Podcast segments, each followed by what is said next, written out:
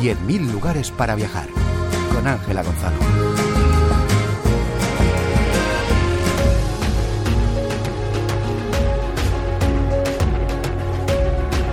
Hoy vamos a dar una vuelta al mundo por seis países.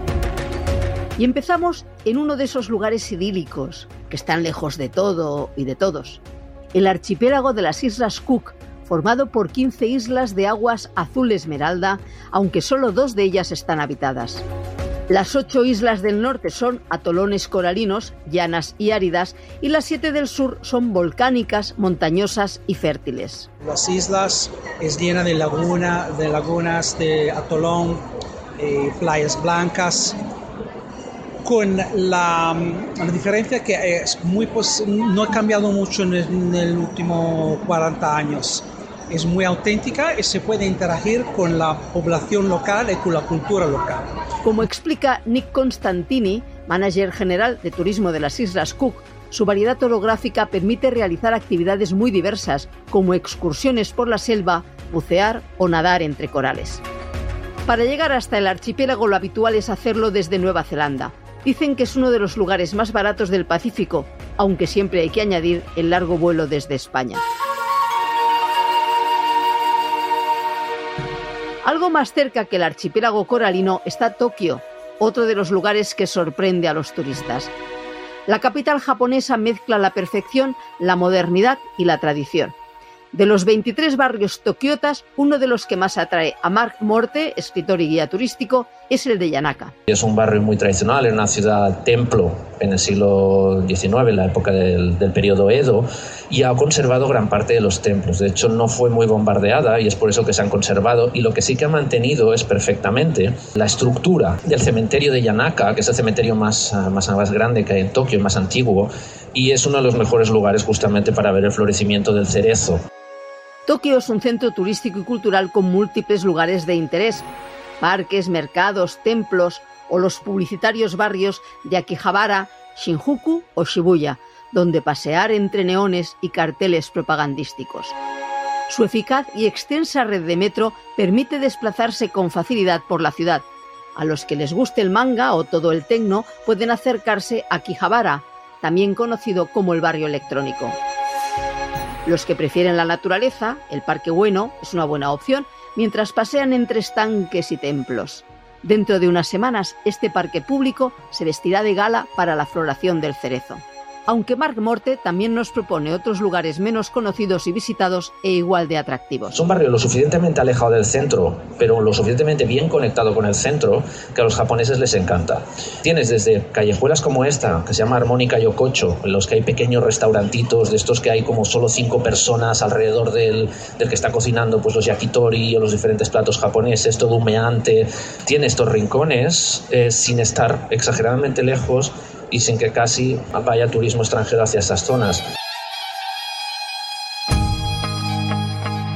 Dejamos la futurista y tradicional Tokio para desplazarnos a las arenas del desierto y a otra tierra de tradiciones y riqueza cultural.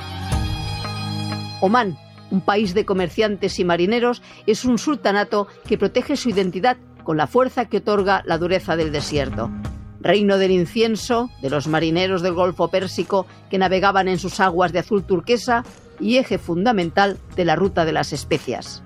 Tenemos costas, tenemos playas, tenemos montañas, tenemos trazas verdes. Los wadis, que tienen unos oasis de aguas cristalinas, que no es muy frecuente en nuestra región, pero al paisaje de una, una película western que, que, que, nunca se imaginado antes. Omar Al-Khatiri es el embajador omaní en Madrid y representante de su país ante ONU Turismo.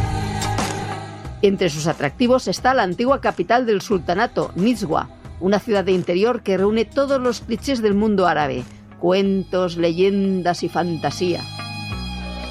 El Sultanato de Omán tiene ocho lugares patrimonio material e inmaterial de la humanidad. Incluye fortificaciones, restos prehistóricos, dunas, oasis y aguas cálidas. Desde el Jafar y Dofar hasta las dunas onduladas de Sharquilla, los exuberantes wadis y los paisajes abiertos del desierto de Guajiba. Continuamos por Oriente Próximo para llegar a otra joya turística, Jordania. Con su lugar más emblemático, la ciudad rosa del desierto, una de las siete maravillas del mundo moderno. La ciudad de Petra y sus rocas esculpidas, su sorprendente desfiladero del Sikh y su monasterio de Ir, un edificio monumental excavado y esculpido en piedra. En España tenéis una nostalgia muy bonita a los 80 y esa nostalgia os hace conectar Jordania y Petra con Indiana Jones. Esa imagen tan bonita que lo que se llama el tesoro, eso es uno de los muchos monumentos que tiene Petra. Petra es una ciudad gigante que llegó a tener creo que 100.000 habitantes. Y tú entras por Petra, tienes teatros romanos, más monumentos. De hecho, el monasterio, que está en lo alto de la montaña, estamos hablando de una cosa que es casi el doble del tamaño del tesoro. Petra no es solo el tesoro y Jordania no es solo Petra.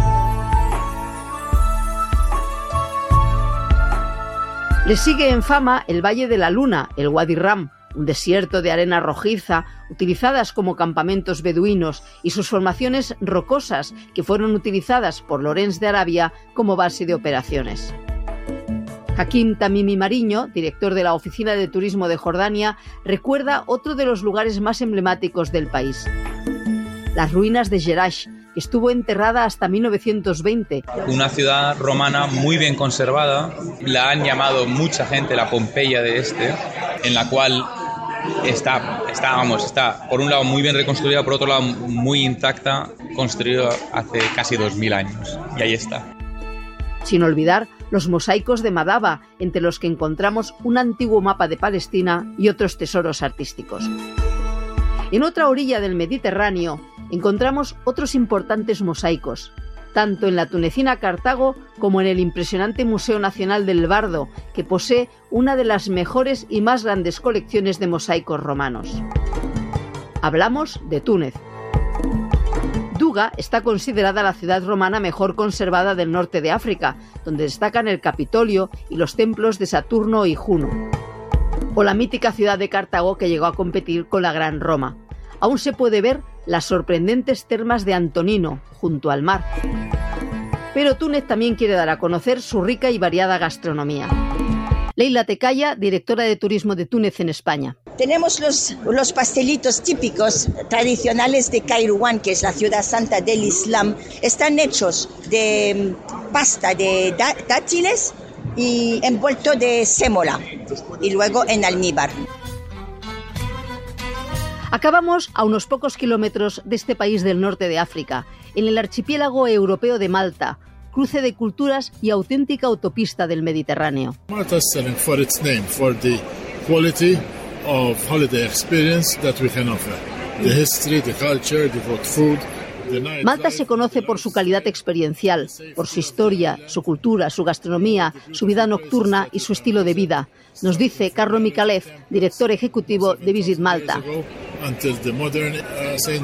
Y añade que podemos visitar monumentos y lugares que recorren más de 7.000 años de historia, desde los templos de Hagar Kim, uno de los mejor conservados del mundo. En Semana Santa, esta isla que perteneció al Imperio Español y donde la religión católica todavía es oficial, uno de los lugares más interesantes para vivir las tradicionales procesiones es Mosta, con su sorprendente iglesia de la Rotonda, que cuenta con la tercera cúpula más grande de Europa y donde la Semana Santa, como nos explica Maica de Antonio, es ruidosa y ceremonial. Aquí de cada iglesia sale toda la pasión y muerte de Jesucristo y vengan a salir figuras y vengan a salir. Es muy visual nuestras fiestas, muy, muy visual. Y además de que nos encantan los fuegos artificiales, no solo tenemos los aéreos, sino los que llamamos las ruedas de San Catherine. Son estructuras de madera que empiezas a encender y empiezan a dar vueltas y se hacen en las plazas normalmente. Algún pueblo que ya invierte tanto que no le en la plaza se va a las carreteras, pero Mosta se hace aquí y es espectacular, ves allí cosas dando vueltas, muy bonito. En esta isla mediterránea finalizamos este largo y variado viaje que nos ha llevado por las lejanas islas Cook, Tokio, Omán o más cerca, en Jordania, Túnez y Malta. Si quieres más información la encontrarás en el blog Viaje a Ítaca de RTV Ángela Gonzalo del Moral, Radio 5, Todo Noticias.